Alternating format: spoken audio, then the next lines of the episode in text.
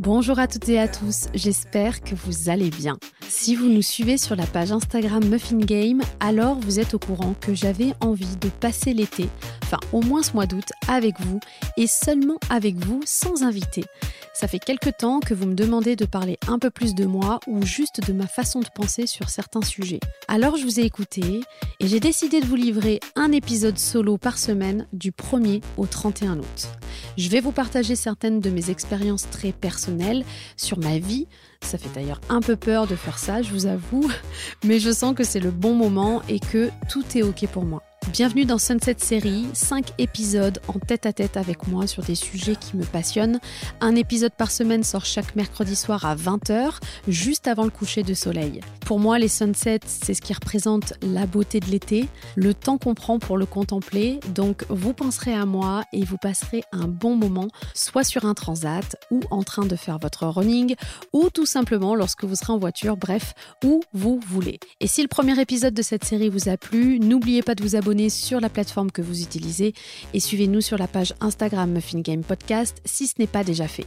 Avant de rentrer dans le vif du sujet d'aujourd'hui, je veux vous parler de l'immersion Aloha qui se déroulera sur l'île du Levant dans le Var, dans le sud de la France, du 17 au 20 septembre prochain. J'ai réservé une villa de rêve sur le front de mer pour vivre une expérience unique avec un groupe de 12 femmes et durant 4 jours, avec mon équipe, je vous transmets l'art de vivre que je pratique depuis plus de 10 ans dans ma sphère privée et que j'ai décidé de vous partager pour vous aider à vous délester du regard des autres et vous autoriser à être vous-même.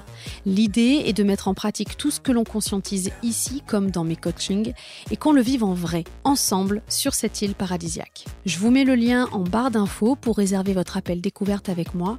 Ce sera l'occasion de faire connaissance et de vous expliquer en détail l'immersion, son programme et débloquer vos peurs et vos freins s'il y en a. Je vous rassure, c'est tout à fait normal d'avoir peur avant de faire une telle aventure. Votre subconscient sait que ça va être transformateur et vous envoie l'émotion de la peur comme indicateur que ça peut potentiellement vous faire grandir. Aloha, c'est une safe place où j'ai organisé le moindre détail pour vous créer les meilleures conditions. Franchement, il n'existe encore pas d'immersion de ce genre, c'est une première et c'est complètement fou ce qu'on s'apprête à vivre ensemble. Le groupe se constitue semaine après semaine et les places sont limitées, donc ne réfléchissez pas longtemps. Finalement, le virtuel et le réel sont proches et il n'y a qu'un pas pour le franchir. Alors, je vous donne rendez-vous sur mon site marielle-caso.com.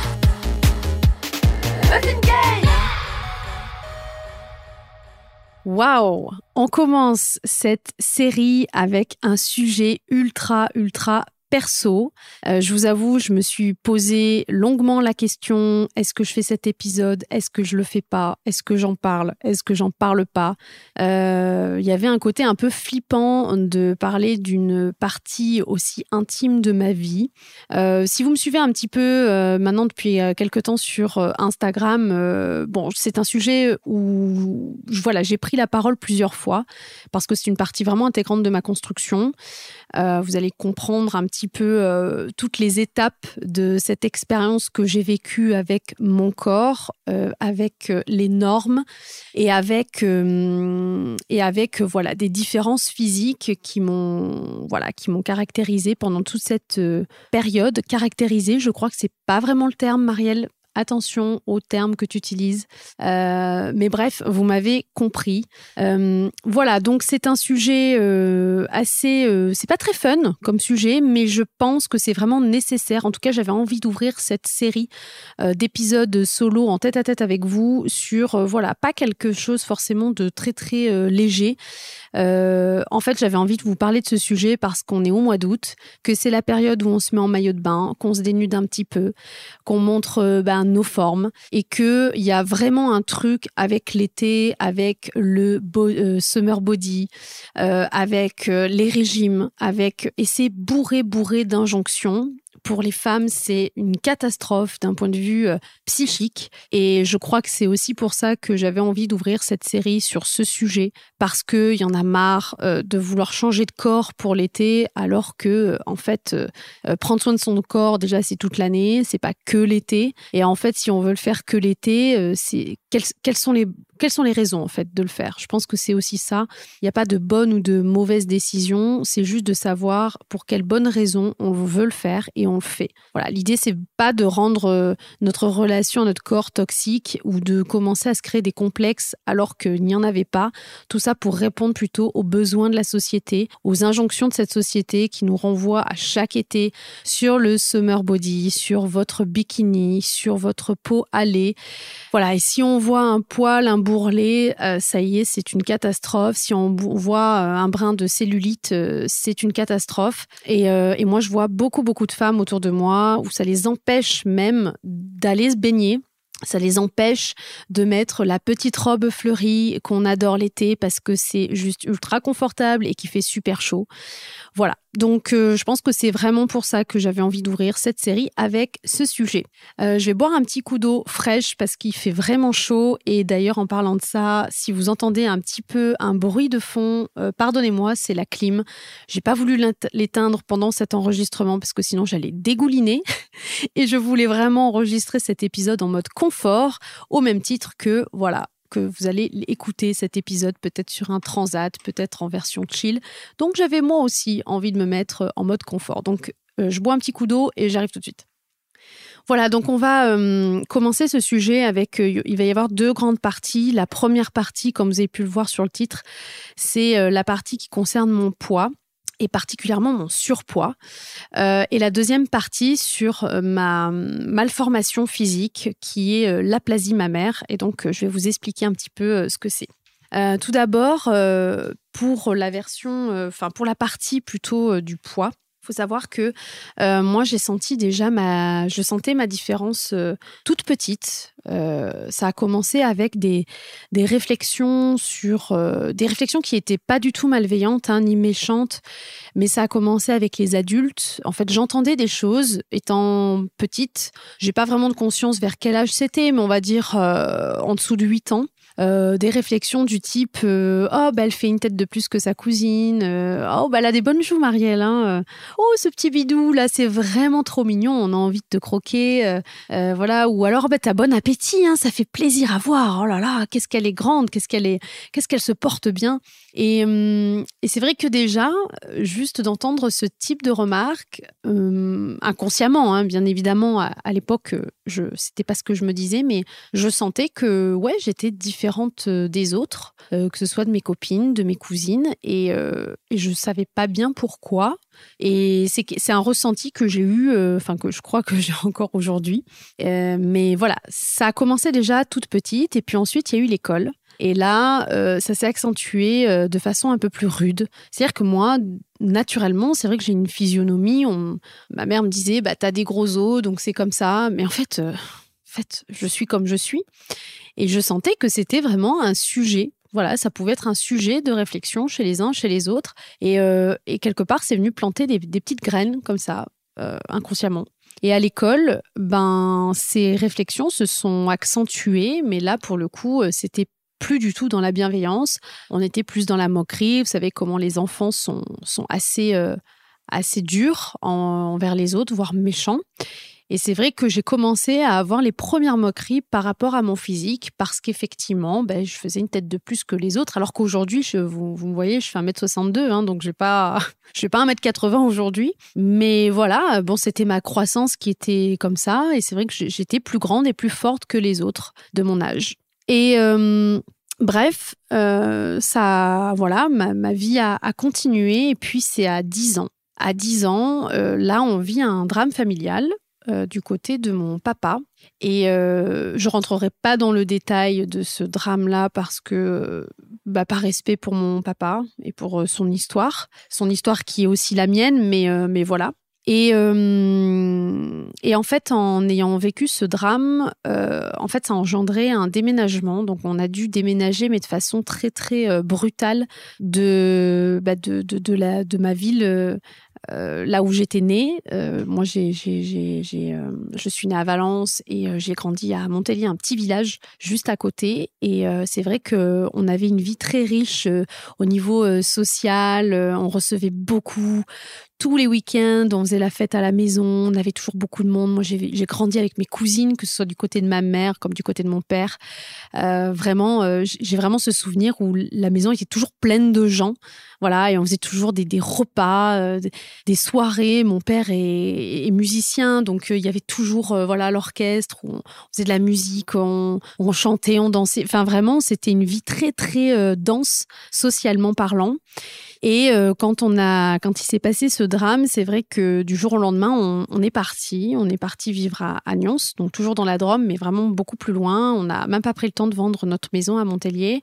On l'a mise en location et on est parti euh, vivre à Nyons. Et c'est vrai que, bah, à 10 ans, en plus, on a déménagé le jour de mes 10 ans. Donc c'est vraiment le truc euh, affreux. Et euh, ma mère m'avait promis en fait de, de, me faire une superbe boom avec tous mes amis. C'était ma première boom euh, dans le garage. Tu vois, le truc vraiment qu'on adore, quoi, dont on rêve à 10 ans, quoi. Et elle m'avait promis ça. Et en fait, ben, le jour de mes 10 ans, on se retrouve dans les cartons, dans cette nouvelle maison vide, euh, dans une ville que je connais pas. Je me retrouve toute seule. J'ai pas d'anniversaire. J'ai un pauvre gâteau avec une bougie dessus dans la cuisine. Mais mes parents sont, sont claqués de, de la journée de déménagement. Et mes 10 ans se passent comme ça.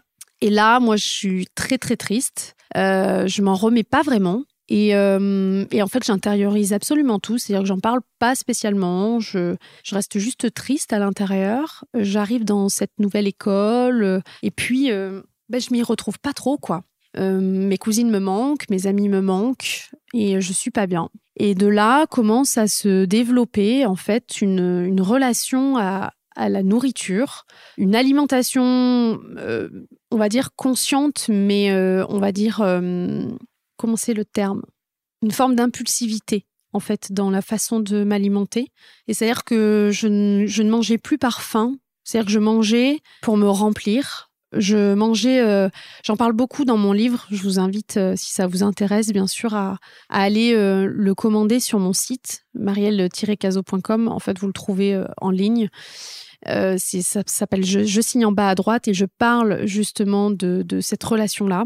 Et en fait, euh, ça a un terme. Ça a un terme et euh, ce terme, c'est euh, des, des, crises. En fait, j'ai déclenché des crises d'hyperphagie boulimique et j'ai décidé de vous en dédier un épisode parce que c'est un vrai sujet. C'est très très dense comme sujet et c'est ça va être l'objet du, prochain épisode, voilà que que vous trouverez juste après.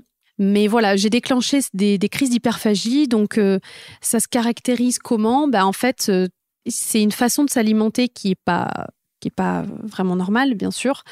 Euh, en fait, ça se manifeste par des épisodes récurrents de crise de boulimie avec une perte contrôle sur le comportement alimentaire, mais sans associer en fait un comportement compensatoire. Quand on parle de comportement compensatoire, c'est-à-dire que je me faisais pas vomir, euh, je pratiquais pas un sport euh, à outrance, par exemple pour éliminer. Je, ne prenais pas de laxatif pour éliminer. C'est-à-dire que je n'avais aucune attitude compensatoire pour éliminer tout le surplus de nourriture que j'ingurgitais, parce que c'est vraiment le terme. Hein. je, ne mangeais pas, j'ingurgitais des aliments pour me remplir et ça pouvait être absolument n'importe quoi et euh, à n'importe quel moment de la journée. C'est-à-dire que j'avais intériorisé une forme de tristesse qui faisait que j'avais besoin de réconfort, j'avais besoin d'un réconfortant, d'une sécurité, de trouver quelque part euh, quelque chose qui apaise cette, euh, cette tristesse. Et en fait, ça a été euh, ben, bien pire. C'est-à-dire que ben, ça, je, sentais une très grande culpabilité de manger autant. Ça me faisait évidemment pas de bien physiquement parce que ben, mal à l'estomac, euh, tout le système digestif en fait est, touché. Euh, euh, psychologiquement, ben, je culpabilisais tellement que ben, mon estime commençait à baisser lui aussi. Et c'est vraiment une période où je rasais les murs au collège et je pense que ça se ressentait énormément puisque c'est à cette époque-là où j'ai vécu du harcèlement scolaire euh, où euh, j'avais euh, trois, quatre, cinq personnes qui m'attendaient tous les matins à l'entrée du, collège et qui me voilà qui me bah, qui me qui me qui me violentaient physiquement verbalement jusqu'à ce qu'un jour ça dégénère et que bah, il faut il, fallait appeler le, directeur enfin tenir informé le directeur et là c'est mais voilà on a dû faire le nécessaire mais euh, ça a été un épisode assez compliqué et je vous en parlerai euh, dans l'épisode prochain, le prochain épisode. J'ai du mal à m'exprimer. Je suis désolée. En fait, il y a pas mal d'émotions par rapport à cette période. C'est la raison pour laquelle j'hésitais un petit peu à vous en parler parce qu'en fait, euh, à chaque fois que j'en parle, ça me remet dans cette période qui était vraiment, vraiment pas agréable pour moi. C'est une période que j'ai détestée et, euh, voilà. Et c'est c'est pas c'est pas un plaisir de vous en parler, mais je le fais parce que hum, je pense sincèrement que ça peut aider d'autres personnes. Voilà. Donc euh, je le fais pour ça et, quelque part voilà, si ça peut aider ne serait-ce qu'une personne, ben, la mission sera accomplie. Donc voilà. Donc euh, forcément, vous vous doutez bien que ma, mon apparence physique a commencé à changer, c'est-à-dire que j'ai commencé à beaucoup, beaucoup grossir. Euh, si bien que euh, à l'âge de, je sais plus si c'était 12 ans, 13 ans, enfin quelque chose comme ça, 12-13 ans, je faisais 67 kilos pour 1m50. Euh, donc j'étais en surpoids, effectivement, le médecin avait diagnostiqué un, surpoids.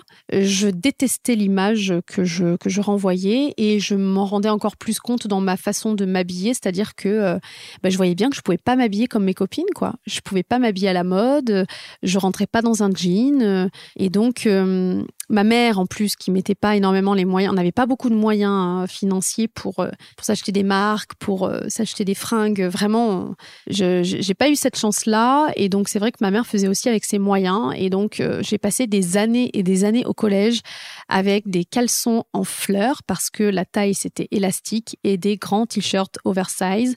C'était juste affreux. Euh, faut remettre les choses dans le contexte. Au collège, on est très fifi. Euh, ça commence à regarder un peu les garçons. Euh, voilà. on commence à avoir des idoles, donc on veut leur ressembler. vous voyez le délire, quoi. ben, moi, j'étais pas du tout dans le délire. J'étais complètement à côté euh, et, quand je vous dis que je rasais les murs, c'était vraiment ça. Parce que, ben, comme quand on me faisait les remarques étant petite, j'étais différente. Je rentrais pas dans le moule, je ne correspondais pas du tout aux standards de beauté, je ne répondais pas à la norme et donc j'étais à part. Alors j'avais de la chance, j'avais euh, deux meilleurs amis, des best friends qui vraiment étaient euh, top du top avec moi. Et, et donc j'ai vécu cette, cette période de surpoids ce que je veux vous dire en vous partageant cette période de ma vie, c'est que euh, on s'identifie tellement à une image, on s'identifie tellement à un corps ou une apparence, à ce que l'on peut renvoyer aux autres, qu'on en crée une identité. C'est-à-dire que dans ma tête, je me disais je suis grosse. Et donc, si je suis grosse, c'est mal. Et ce que je fais, c'est mal. Et je ne suis pas une bonne personne. Voyez le truc. Et, ça, mais ça, c'est plus que toxique. Et quand on a 12, 13 ans, alors ok, certes, c'est pas une période simple pour tout le monde. On est dans la préado, adolescence, notre corps change. D'accord, ok. Mais je veux dire, moi, ça faisait des années que ça durait. Ça faisait des années que on me disait que j'étais différente, que je ne ressemblais pas aux autres, que euh, j'étais, euh, j'étais euh, plus forte que les autres. Et, et voilà. Et en fait, on se dit, mais comment on peut sortir de, ça? En fait, comment on peut en sortir? Et euh, évidemment, je vous partagerai tout ça dans l'épisode prochain, mais voilà, c'était un peu euh, ce que je voulais vous, partager dans le sens où euh, faites très très attention à ce que les autres vous disent et attendent de vous, parce que moi, du coup, ça a vraiment impacté même la personne que j'étais, c'est-à-dire que je pense c'est mon analyse euh, des années après, hein. ça regarde que moi, mais je pense aussi que si j'ai vécu du harcèlement, c'est que bah, les gens sentaient que j'étais vulnérable, que j'avais pas confiance en moi, que j'étais euh, accessible, c'est-à-dire qu'on pouvait euh, m'atteindre, me faire du mal et que je ne riposterais pas. souvent, je sens encore un peu ce truc aujourd'hui, même dans ma vie d'adulte, c'est-à-dire que je suis quelqu'un de profondément gentil et j'ai pu rencontrer des personnes, même souvent dans mon entourage très très proche, mais vraiment c'est souvent d'ailleurs comme ça, dans mon entourage très proche, bah, il y a des gens encore qui ressentent ça en moi, que je suis quelqu'un de tellement tellement gentil, je, je vais pas te je vais pas te chercher des problèmes, je vais pas je suis pas vicieuse, je vais pas chercher le conflit là où il y en a pas, je vais pas chercher à, à t'atteindre, à te piquer sournoisement. Enfin, j'ai pas ce vice quoi. C'est ça moi ça me nourrit pas, ça me rend pas heureuse de, de faire vivre ça à des gens. Vraiment, il y en a qui kiffent, qui se sentent euh, surpuissants en, en en rabaissant les autres, en leur cherchant des problèmes, etc. Euh, moi, pas du tout. Ça m'élève pas du tout. Et je pense que ces personnes-là ressentent qu'il y a cette profonde gentillesse et qui se disent ok très bien vas-y je vais me nourrir c'est un peu vampirique je vais me nourrir de cette personne qui je sais de toute manière ne ripostera pas et que je pourrais euh, aller euh, euh, puiser dans son énergie pour moi me faire du bien moi ça me fait kiffer. Voilà. Et c'est des systèmes c'est des c'est des fonctionnements que les uns et les autres ont. Mais j'ai pu remarquer encore aujourd'hui dans ma vie d'adulte que certaines personnes de mon entourage Évidemment, c'est des personnes qui ne font plus partie de ma vie, même s'ils restent dans l'entourage. Vous savez, euh, euh, si vous me suivez sur, euh, sur les réseaux, et d'ailleurs, je vais en dédier un, épisode entier dans cette série, l'importance de l'entourage, de bien s'entourer, c'est hyper important, et que, que ce soit des liens de sang ou d'alliance, pour moi, ça fait aucune différence. Si quelqu'un est toxique pour moi, ça peut être le pape, je le sors de ma vie, quoi. Donc ça, c'est vraiment pour ces raisons-là, justement, parce que je sais l'incidence que ça peut avoir sur la vie d'une personne. Et donc, Évidemment, ces personnes qui, encore aujourd'hui, cherchent à m'atteindre, elles réussissent quelque part à m'atteindre d'une certaine manière parce que ça touche à mon quotidien, ça peut toucher à ma vie de famille, ça peut toucher à mon couple, ça peut toucher à ma confiance, à mon bonheur aussi, parce que franchement, quand vous avez des personnes toxiques qui vous inventent des vies, qui cherchent à vous, à vous nuire, ben, ça ne fait pas du bien. Évidemment que ça touche à votre bonheur et c'est ce qu'ils veulent, c'est ce qu'ils veulent. Mais à un moment donné, j'arrive à mettre fin à ça. J'arrive à dire stop. Mais c'est vrai que j'ai une je pardonne beaucoup, enfin j'ai une très grande tolérance, c'est pas je pardonne, c'est j'ai plutôt une, plus grande tolérance pour l'être humain parce que je me dis que chaque être humain a droit à l'erreur. On a droit de se tromper, on a droit de merder. En fait, on a droit de ça nous arrive tous de, dire quelque chose qu'on ne pense pas et donc ça c'est OK. Et je pense que comme j'ai cette grande tolérance envers l'être humain de façon générale, eh ben ça ça va assez loin en général. Voilà. Et donc, il faut que ça aille assez loin pour moi euh, que je puisse poser euh, les limites. Bref, on est allé un peu loin, mais, euh, mais c'est important de, de, le dire. Et ensuite, la deuxième partie de ce physique hors norme, parce qu'en fait, si j'en parle, c'est parce que quand on me voit aujourd'hui, on me dit Ah, Marielle, t'es super belle. Ok, mais en fait, on ne sait pas par quelles étapes je suis passée et comment j'ai fait pour ben, ne plus euh, manger à outrance pour me remplir, comment j'ai fait pour assumer euh, ma féminité euh, ou faire plutôt naître, renaître ma féminité. ces choses-là et que en fait tout ça je l'ai construit et que je l'ai pas construit pour plaire aux autres je l'ai construit pour me sentir bien moi. Ça, c'est hyper important aussi de le dire. C'est que je l'ai pas fait pour, pour vous, les gars. Je l'ai fait vraiment pour moi, pour me sentir bien. C'était trop important. Et hum, encore aujourd'hui, de temps en temps, Oh, Dieu merci, euh, c'est pas souvent, mais ça m'est arrivé encore l'année dernière. C'est pour ça que j'ai pris la parole sur les réseaux sur ce sujet. C'est que euh, j'avais fait une intervention, une conférence pour un pour un réseau de mandataires immobiliers et euh, quelques jours après sur les réseaux, j'avais eu des commentaires du genre ah ben on sait pourquoi vous avez été là, vous avez été choisi uniquement pour votre physique. franchement, le, le, physique y suit, mais la tête suit pas. Et en fait, il y a un vrai truc avec le physique Pareil, j'en parle dans mon livre, c'est qu'en fait, même dans le cadre de mon travail, pendant des années, ça a été inconscient. Quand j'avais créé mon agence immobilière en 2012, euh, je n'assumais pas mon physique parce que, en fait, après toutes ces étapes de surpoids, j'ai commencé à réussir à me stabiliser parce que j'ai réussi à créer un lien sain avec l'alimentation, avec la nutrition et à avoir un physique euh, bah, qui correspondait juste à mon appétit, quoi. C'est tout. C'était pas, euh, voilà. Et et on me disait que euh, parce que j'étais jolie ou parce que là, pour le coup, je répondais aux standards de beauté, ben, je ne pouvais pas être intelligente. Je ne pouvais pas avoir une agence immobilière. Je ne pouvais pas euh, diriger une équipe. Si les clients y signaient euh, des contrats avec moi, c'était uniquement pour mon physique et pour rien d'autre. Et en fait, il y en a trop, trop marre. C'est-à-dire que pendant 15 ans, les 15, mes 15 premières années, on m'a on saoulé avec mon physique, on m'a exclu à cause de mon physique parce que j'étais trop grosse et que je correspondais pas aux standards de beauté. Et les 15 années suivantes, là pour le coup, je répondais aux standards de beauté. Là, j'étais catégorisée, bah, tu ne peux pas être belle et intelligente, donc next. Voilà. Et il y en a, mais trop, trop marre. C'est-à-dire qu'en fait, ça va jamais. Ça va jamais. C'est pour ça que j'insiste sur le fait que j'ai pas euh, fait cette transformation physique pour plaire aux autres. Je l'ai vraiment fait pour moi. Parce que dans tous les cas, que je sois dans le cas numéro 1 ou dans le cas numéro 2, ça n'allait pas aux gens ça n'allait pas. Il trouvait toujours quelque chose à redire.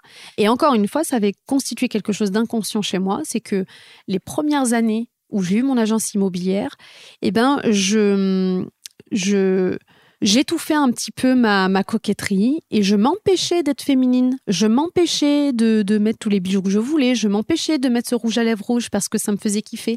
Parce que j'avais codé la beauté égale non-intelligence. Et si je veux être crédible auprès d'un client, auprès d'un confrère, bah, faut pas que je sois trop jolie parce que sinon, on va me dire que, que je suis bête. Non, mais vous voyez jusqu'où ça va.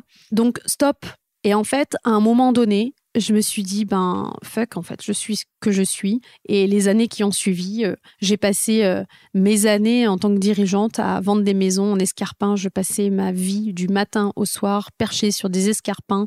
Je faisais visiter des hectares de terrain en escarpins. J'ai jamais eu une seule fois mal aux pieds. J'ai perdu l'habitude depuis, mais vraiment, il y avait un truc de, euh, c'est bon, je rattrape toutes les années où je n'ai pas pu, je me suis empêchée d'être coquette parce que j'avais à chaque fois des remarques sur mon physique. Soit je trop grosse, soit je suis trop belle.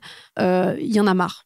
Et euh, voilà tout ce que ça a créé. Et si j'en parle, c'est que en fait, euh, je me suis dit, mais en fait, c'est trop trop bien d'être différente parce que même quand tu rentres dans les cases, les gens te critiqueront quand même. Donc en fait, c'est cool. C'est cool d'être d'être hors norme, c'est cool.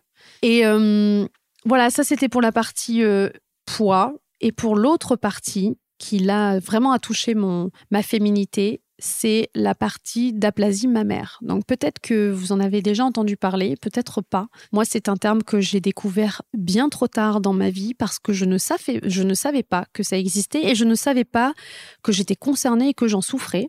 Et euh, grâce à ce, chirurgien, j'ai pu mettre des mots sur mes mots, c'est-à-dire sur tout ce que je ressentais, tout le mal-être que je ressentais. Et eh ben, j'étais pas folle en fait. C'était pas uniquement que par rapport à des constructions du système. C'est que je souffrais d'une malformation physique qui s'appelle l'aplasie mammaire ou l'agénésie.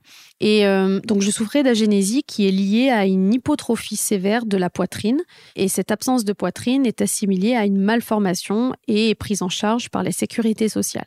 C'est-à-dire que de mémoire, je crois que c'est à peu près 10% des femmes en France qui sont concernées par, euh, par cette malformation. Il y en a, il y a, il y a des degrés différents, mais moi j'avais le, j'avais le degré le, le plus important. Euh, je m'en suis aperçue. Mais avant de vous parler de ce que j'en ai fait, je vais vous raconter le avant, parce que ce qui est intéressant avant de connaître la solution, c'est de savoir comment on vit avec une aplasie mammaire. Euh, en fait, toute, euh, en étant jeune, justement, en étant adolescente surtout, c'est une période où on, a ses règles, ses premières règles. Et moi, j'avais toujours pas mes règles, c'est-à-dire qu'à 14 ans, j'étais toujours pas réglée. Je voyais toutes mes copines qui étaient réglées, je comprenais pas bien pourquoi. Et donc, c'est l'époque où, tous les soirs dans ma chambre, je faisais le poirier parce que j'avais lu euh, dans la bibliothèque, parce que j'avais pas d'ordinateur à l'époque, encore moins un téléphone, euh, que euh, en faisant le poirier, euh, ça permettait de stimuler tout le tout le système qu'on a pour pour déclencher les règles. Enfin bref un truc un peu bizarre. Et, et, donc, je sais pas si ça a marché ou pas, mais en tout cas, peu de temps après, j'ai eu mes règles. Ok, super. Mais je voyais pas la, poitrine, elle ne bougeait pas. Et en fait, bah, il s'est passé que la poitrine n'a jamais, jamais, jamais changé. Et je trouvais pas ça normal. Je me suis dit quand même, il y, a un petit souci, quoi. Et je voyais toutes mes copines se plaindre, j'ai des petits seins, j'ai des petits seins. Enfin, et moi je leur disais, mais attends, au moins t'en as quoi. Au moins t'en as. Moi j'aimerais me plaindre d'avoir des petits seins, mais en fait j'ai pas des petits seins, j'en ai pas. Et, euh, et, elle ne comprenait pas ce que je disais, bien sûr, parce que je trichais aussi, bien sûr, un petit peu. Bon, quand t'as 15 ans, quand t'as 17 ans, bon, ça passe. Surtout qu'à cette époque-là, j'avais fait vraiment un switch, c'est-à-dire que j'étais passée de surpoids à euh, presque très, très mince. Pas maigre, mais très, très mince. Donc, euh, donc ça passait. Mais bon, quand tu as 20 ans, 22 ans, 23 ans, 24 ans, 25 ans, là, ça commence à être compliqué. Et là, tu es euh, dans un corps de femme, mais sans te sentir femme, parce que, ben, voilà, moi, c'était comme ça, en tout cas, que je ressentais ma féminité, c'était ma poitrine. Et, je, ne voulais pas une grosse poitrine, c'était même pas ça. C'était juste en avoir, quoi. Et euh, il s'est passé quelque chose, c'est que la première chose qui s'est passée, c'est que j'ai rencontré mon mari, j'avais 23 ans, et en fait, au bout d'un mois, il me dit, écoute, euh, il y a un endroit que j'adore, euh, j'adore y aller, j'y vais depuis que je suis enfant. Si tu n'aimes pas ce lieu, ça ne pourra pas durer entre nous. Je dis waouh, de quoi il parle Ça me fait peur. Et il se trouve que c'était euh, l'île du Levant, dans le Var. Et il me dit euh, voilà, c'est une île vraiment particulière, mais c'est une île magique. C'est un vrai paradis. Et peu de gens osent s'aventurer là-bas parce qu'en fait, c'est une île naturiste, pas nudiste, naturiste. La différence est très, très importante, euh, puisque nudiste, tu vis nu tous les jours, quoi. T'es obligé. Naturiste, c'est tu te baignes nu et tu fais, euh, tu fais qu'un avec la nature. Il y a vraiment ce rapprochement à la nature, mais tu n'es obligé de rien. Tu, tu, fais ce que tu veux. Donc euh, là, c'est vraiment une île de tolérance, c'est-à-dire que tu veux être nu, tu te mets nu. Tu veux pas, tu, tu te mets pas nu. Euh, tu veux être qu'à moitié nu, tu te mets qu'à moitié nu. Enfin bref, tu fais ce que tu veux. Je dis oui, mais bon, c'est quand même naturiste. Donc j'avais beaucoup, beaucoup d'a priori, beaucoup de peur. Euh, j'étais extrêmement pudique. Je n'étais pas du tout naturiste. J'étais en plus complexée et je ne savais pas qu'à cette époque-là, en plus, je souffrais, je souffrais d'aplasie mammaire. Donc j'avais un combo euh, bien, voilà. Et je tiens à le dire parce qu'aujourd'hui, euh, j'amène des gens sur cette île du Levant, justement, pour se délester du regard des autres, parce que cette île a vraiment changé ma vie, et que je reçois pas mal de commentaires de femmes qui me disent ah, c'est génial, tu peux amener des, femmes, euh, au moins euh, les femmes qui y vont, c'est celles qui n'ont pas de complexe. Et ben en fait, c'est tout l'inverse. C'est tout l'inverse. Si tu viens sur cette île, c'est justement parce que tu as des complexes et que cette île, elle va t'aider. Moi, elle a changé ma vie. Donc imaginez, d'accord, j'ai 23 ans je, suis plate. Hein, euh, je suis plate. Et d'ailleurs, euh, vous voyez, ça fait partie aussi de ces réflexions qui, qui créent encore plus des complexes. Euh, on m'avait dit une fois en, pleine soirée, je m'en souviens encore, parce que cette, je, repense à cette personne parce que je l'ai vue le week-end dernier, en fait, je l'ai croisée. Et quelqu'un, du coup, que je ne porte pas du tout dans mon cœur, mais qui m'avait dit en pleine soirée, on était une dizaine, et devant tout le monde, il balance comme ça, j'avais euh, genre 18 ans, hein. il balance devant tout le monde Ah, mais toi, Marielle, euh, tu es comme, euh, comme les. Comment il dit ça? Tu es comme les, comme les cathédrales. Dis Ah bon? C'est-à-dire? Dis-toi, les saints, ils sont à l'intérieur. Et ça, ça m'avait. Mais vous voyez, une remarque comme ça, déjà sur le physique, c'est très dur. Mmh. Devant tout le monde, c'est une humiliation. Le faire volontairement, c'est dans la recherche de nuire à la personne. Et c'est surtout que vous connaissez pas la vie des gens et de faire une remarque comme ça, c'est très grave. Et euh, évidemment, je suis partie en pleurant, je suis rentrée chez moi, vous, doutez bien. Mais pour dire qu'il y a plein plein de choses qui avaient construit, qui avaient en tout cas euh, accentué ce complexe-là. Donc imaginez à 23 ans que mon mari, enfin mon copain de l'époque, que je connais depuis un mois, me dit Viens, on va, je vais euh, t'initier euh, à cette île et puis euh, on va se baigner nu dans la mer. Waouh Mais je ne sais pas pourquoi je lui fais confiance. Je, voilà, je lui fais confiance en fait. Et, j'y vais. Et il se trouve qu'il est très patient, qu'il est, il prend son temps, il me laisse mm, prendre mon temps. Et c'est vrai que je m'acclimate, je m'acclimate beaucoup à l'île. Et, et c'est incroyable, c'est indescriptible. Je pourrais pas vous dire euh, avec des mots ce qui se passe, mais c'est vraiment magique. C'est une île incroyable, une île déjà qui vous accueille. Quand vous arrivez, vous mettez le pied sur le port. Il faut savoir que vous prenez le bateau au Lavandou et vous traversez, déjà traversée magnifique. Des fois, en plus, on croise des dauphins. Euh, c'est sur la Méditerranée, c'est vraiment pas loin. On n'a pas besoin de faire 12 heures d'avion, euh, d'aller à l'étranger, de partir trois semaines. On a un petit coin de paradis dans le Var qui est en face du Lavandou. C'est euh, le triangle d'or. Vous avez Porquerolles, Porquerolles et l'île du Levant. Ça fait partie de la commune de Hier. Et vous posez le pied sur ce port. Vous avez tout le monde qui vous dit bonjour parce que c'est une charte. Il y a une charte sur cette île qui fait partie. C'est une copropriété de la commune de Hier. Et donc, il y a un règlement de copropriété. Et se dire bonjour quand on se croise sur les chemins, c'est ça fait partie de la charte. Donc déjà, c'est assez... Euh, ça fait bizarre parce que bah, sur le continent, on vit pas ça. Donc, vous voyez les gens qui vous regardent avec le sourire, ils vous disent bonjour, bienvenue. Il y a quelque chose déjà qui se passe et vous voyez en fait des gens qui s'assument tels qu'ils sont, que leur apparence n'est pas un sujet et que vous êtes loin de croiser des mannequins, des top modèles et qu'en fait, vous les trouvez tous beaux, pas beaux par rapport à leur corps. Vous les trouvez beaux parce qu'en fait, c'est des gens qui rayonnent, parce que c'est des gens qui sont heureux, parce que c'est des gens qui sont solaires, parce que c'est des gens qui sont eux-mêmes, parce que c'est des gens qui sont libres. Et ça, quand vous le voyez de vos yeux, rien que ça, ça change votre vie. Dites ah ouais, c'est ça en fait, être soi-même. Ah ouais, ça, ça fait envie. Ouais, ça fait envie. C'est possible. C'est possible de le faire. Et donc inconsciemment, il y a quand même un travail déjà qui se fait. Bien évidemment, l'île est magnifique. Euh, les eaux translucides, des fonds marins incroyables, des poissons incroyables. Euh, on se croirait en Corse ou dans les Maldives. Vraiment, c'est incroyable parce que c'est une île qui est préservée. Euh, c'est tout petit, puisque la majorité de l'île est, militaire. Donc, c'est une base d'essai. Et puis 10% à peu près de, l'île, donc la partie au sud, euh, est euh, réservée à des habitants. Il y a 200 maisons à peu près, quelques habitants à l'année, mais principalement c'est des maisons secondaires. Et les gens se retrouvent sur cette île pour, pour vivre pour juste vivre. Et il n'y a pas d'appartenance sociale, il n'y a pas de, de signe de richesse parce qu'on vient comme on est. Vous mettez un paréo, vous mettez une robe et puis terminé. Quoi. On n'a pas besoin de plus. Il n'y a pas l'eau de la ville, il n'y a pas, euh, a pas euh, l'éclairage public. Euh, voilà, on revient à l'essentiel, on revient à la nature et à notre propre nature. Et donc, il m'amène sur cette île, c'était il y a 13 ans. Et, je ressens cette magie, mais la première année, je, ne fais rien. Je, garde mon haut et mon bas et je fais rien et c'est OK. La deuxième année, j'y retourne et contrairement à beaucoup de femmes, j'enlève d'abord le bas pour les raisons que vous connaissez. Et la troisième année, j'enlève le haut. Donc, c'est-à-dire tout. Et, là, j'ai une forme de libération, c'est-à-dire que ben, cette aplasie mammaire, sur laquelle je n'avais pas encore posé ce terme à l'époque, ben, je vois qu'en fait, personne regarde, personne se moque, tout le monde s'en fout, que c'est un non-sujet et qu'en fait les gens me trouvent belle pour ce que je suis, pas pour ce que je parais.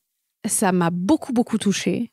Ça, ça procure un sentiment de bien-être qui est euh, indescriptible et qui surtout vous intégrez en fait à vie. C'est-à-dire que quand vous le vivez dans votre corps physiquement, quand vous enlevez votre haut et votre bas et que vous mettez ce pied dans l'eau, dans la mer, et que vous avez des gens au loin, mais c'est vraiment, euh, ils sont assez loin, hein, c'est pas le Cap d'Agde, vous n'êtes pas les uns sur les autres, c'est des petits rochers, euh, chacun son petit coin, c'est très, euh, safe en fait. Et ben vous dites ok, en fait c'est ça la liberté. Et hum, ce que j'aime beaucoup, c'est que vous n'êtes obligé de rien. Alors ok, c'est une charte, une partie intégrante pour se baigner dans la mer ou le vent, il faut être nu, d'accord. Et dans les piscines, quand on dit public, c'est les piscines des hôtels, d'accord. Mais sinon, on fait ce qu'on veut on fait ce qu'on veut. Et en fait, bah, chaque été, j'ai commencé, moi, à amener des copines, des connaissances sur cette île pour leur dire, mais venez voir, quoi. Et à chaque fois, les effets, même sur ces personnes-là, étaient incroyables. C'est-à-dire que ça les libérait automatiquement de tout leur complexe. Moi, ça a changé la perception que j'avais. C'est-à-dire que la cellulite que j'ai, parce que j'en ai, eh ben, je m'en fous. Que le petit bourrelet, je m'en fous. C'est fini. Je ne me regarde plus de cette façon superficielle. Je ne me regarde plus dans ces endroits-là. Parce que quand on est là-bas, on voit bien que quand on est heureux, quand on se sent libre, on rayonne et on, est beau pour ce que l'on est. On dirait des phrases toutes, bateau, hein. Ok, bah venez, je vous invite vraiment à venir sur l'île pour que vous puissiez le vivre. Et en plus, on en a créé une immersion, c'est-à-dire que là, euh, du 17 au 20 septembre 2023, j'amène pour la première édition de l'immersion Aloha 12 femmes sur l'île du Levant pour vivre trois jours ensemble pour apprendre à s'aimer et se délester de ses complexes et du regard des autres. Parce que c'est le lieu parfait pour le faire. Je vous ai privatisé une villa au bord de la mer avec une piscine. Donc, on veut garder le maillot de bain, on le garde. On veut l'enlever, on l'enlève. On fait ce que l'on veut, on est libre. Mais ce que je veux, c'est que quand vous repartez sur le continent, vous avez laissé vos complexes sur l'île et vous avez laissé l'importance du regard des autres sur l'île c'est vraiment nous la promesse qu'on vous fait. Quand je dis nous, c'est parce que j'ai monté une équipe. Je suis avec quatre expertes dans leur domaine de compétences. J'ai euh, une experte en PNL euh, et en soins du corps, puisqu'elle est dans l'esthétisme depuis des années. Euh, j'ai une experte dans retrouver sa beauté intrinsèque pour rayonner de l'extérieur. j'ai une experte dans l'hypnothérapie donc euh, pour euh, voilà euh, créer des, méditations conscientes tous les matins et pour venir libérer l'inconscient, le subconscient c'est-à-dire tout ce que vous avez programmé, et euh, des ateliers avec une, ancienne athlète de haut niveau qui est aujourd'hui euh, coach et préparatrice mentale et qui a une spécialité dans la nutrition et l'alimentation consciente. Donc juste passionnant avec tous les sujets que je viens de vous, vous exprimer. On est vraiment dans le thème et évidemment il y a des ateliers avec moi sur toute la partie mindset. Donc j'ai une vraie équipe, une team de choc euh, qui, va, qui va accompagner ce petit groupe intimiste de 12 femmes parce que bah, sur l'île, les maisons sont assez euh, petites. Et donc, j'ai trouvé l'une des plus grandes maisons. Et donc, il y a 12 couchages, tout simplement. Donc, voilà. Et donc ça, c'est du 17 au 20 septembre. Et d'ailleurs, si vous voulez plus d'informations, tout est sur mon site euh, internet et je vous mettrai également les liens dans la description de cet épisode. Donc je vous invite à aller voir parce que c'est une île magique. C'est pas de la théorie. Moi, c'est l'histoire que j'ai avec cette île. Euh, et, euh, et, voilà. Pour en revenir à l'aplasie mammaire, il faut savoir que quand j'ai fait cette expérience sur l'île du Levant, j'ai pu mieux vivre en fait avec euh, avec cette malformation. Et euh, dans tous les cas j'avais prévu dans ma tête de me faire opérer. Euh, en fait j'attendais pour mettre de côté. En fait tous les ans je mettais un petit peu de côté. Jusqu'au jour où j'ai eu la somme que, que je dont j'avais besoin pour me faire opérer. Et et c'est de là, en fait, que j'ai découvert ce que c'était que l'aplasie mammaire, puisque le premier chirurgien que je suis allée voir me dit, écoutez, euh, je ne peux pas vous opérer. Je dis, pourquoi? Il me dit, je ne travaille pas avec la sécurité sociale, puisque c'était un, c'était, euh, je crois, un chirurgien privé, je sais plus exactement comment, je me rappelle plus, parce que ça date un peu. Et euh, je me dis, comment ça? Il me dit, bah, en fait, vous souffrez de d'agénésie, quoi. Je dis, mais c'est quoi exactement? Et là, il m'explique. Je dis, ah ouais, ok. Il dit en fait, votre, euh, votre opération est 100% prise en charge par l'assurance maladie et la sécurité sociale. Ce n'est absolument pas de la chirurgie esthétique, madame. Vous souffrez du malformation. Ça peut avoir un impact sur euh, votre, euh, votre vie et surtout que vous, c'est, une, c'est vraiment une, une hypotrophie sévère donc c'est une absence totale hein, de poitrine, c'est-à-dire qu'il n'y a, rien, il n'y a vraiment rien. et comme c'est une malformation, c'est considéré vraiment comme de la chirurgie réparatrice nécessaire. Euh, donc, euh, donc ok, ok, donc je découvre ça. Je me dis bon, bah, j'ai perdu quelques années. Euh, j'aurais pu me faire opérer avant, mais en même temps, avec l'expérience que j'avais vécue au Levant, ça m'avait vraiment tellement, tellement aidé à me libérer de ce complexe. Et vous allez, vous, vous êtes peut-être en train de vous dire, oui, mais alors dans ces cas-là, si le Levant t'a libéré de ce complexe, pourquoi tu t'es fait opérer? Je me suis libérée de ce complexe, c'est-à-dire que j'arrivais du coup à l'assumer bah ouais, j'étais sur la plage, euh, même si j'étais sur le continent en maillot de bain, ben, eh ben j'étais sur la plage avec euh, bah, ma, poitrine qui était complètement plate et je l'assumais complètement. Mais là où je souffrais, moi, intérieurement, c'était que par contre, je ne me ressentais pas femme. Mais vraiment. Là, pour le coup, je ne me ressentais pas femme et, je souffrais énormément de ça puisque c'était une période où vraiment où, bah, je devenais femme et j'avais besoin de me sentir femme, tout simplement. Et euh, il m'a dirigé vers un autre euh, chirurgien qui est le, qui est le docteur Michael Weber et qui m'a euh, du coup opéré en 2014 à la clinique du Parc à Lyon dans le 6e, qui est juste extraordinaire. Je l'ai recommandé d'ailleurs pour plusieurs de mes amis, qui fait un travail incroyable, qui a compris ce que je vivais. Il a fait un travail d'orfèvre euh, parce qu'il a dû tout créer. Moi, l'opération a duré une heure de plus qu'une opération classique de, prothèse mammaire, euh, de chirurgie esthétique classique, hein, que tout le monde connaît. Euh, moi, c'est pas du tout ça, puisqu'il faut construire toute la poitrine, puisqu'il n'y a rien qui existe. Donc, en fait, il construit, il crée le décolleté, il crée l'équilibre, il crée les l'espace entre les, deux seins. Enfin, vraiment, quand il m'a fait les tracés, j'étais comme dans Nip, Tuck, quoi. Et hum, il a fait vraiment un travail d'orfèvre. Euh, j'ai beaucoup, beaucoup souffert de cette euh, opération. J'ai mis trois semaines à m'en remettre parce que c'était très lourd. Il m'avait prévenu, il m'avait dit que j'allais avoir mal.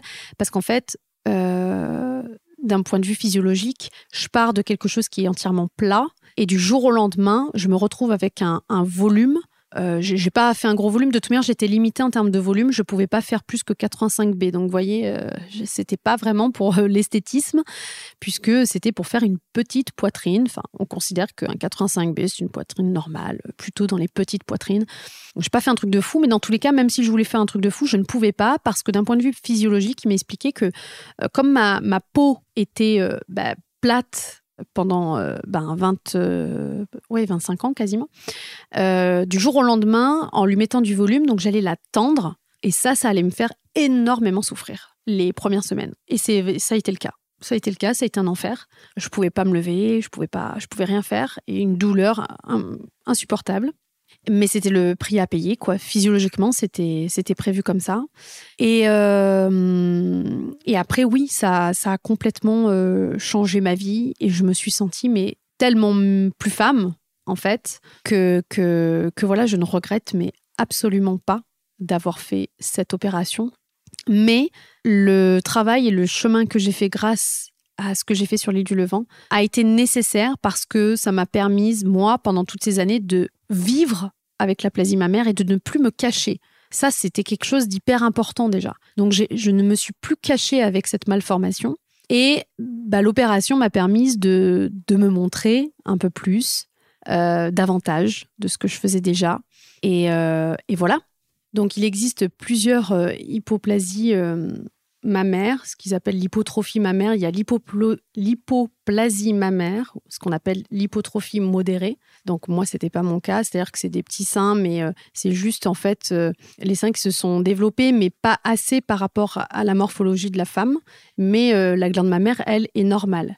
Et il y a l'aplasie mammaire ou la génésie, et ça c'est mon cas. C'est lorsqu'une femme présente une aplasie mammaire, on observe une absence totale de seins. On parle alors d'hypotrophie mammaire sévère. La glande mammaire ne s'étant pas développée du tout, la poitrine est alors complètement absente, et cela peut concerner les deux seins ou euh, ce qu'on peut aussi appeler une agénésie euh, bilatérale, dans certains cas qui sont quand même plus rares, ne concerne qu'un seul sein.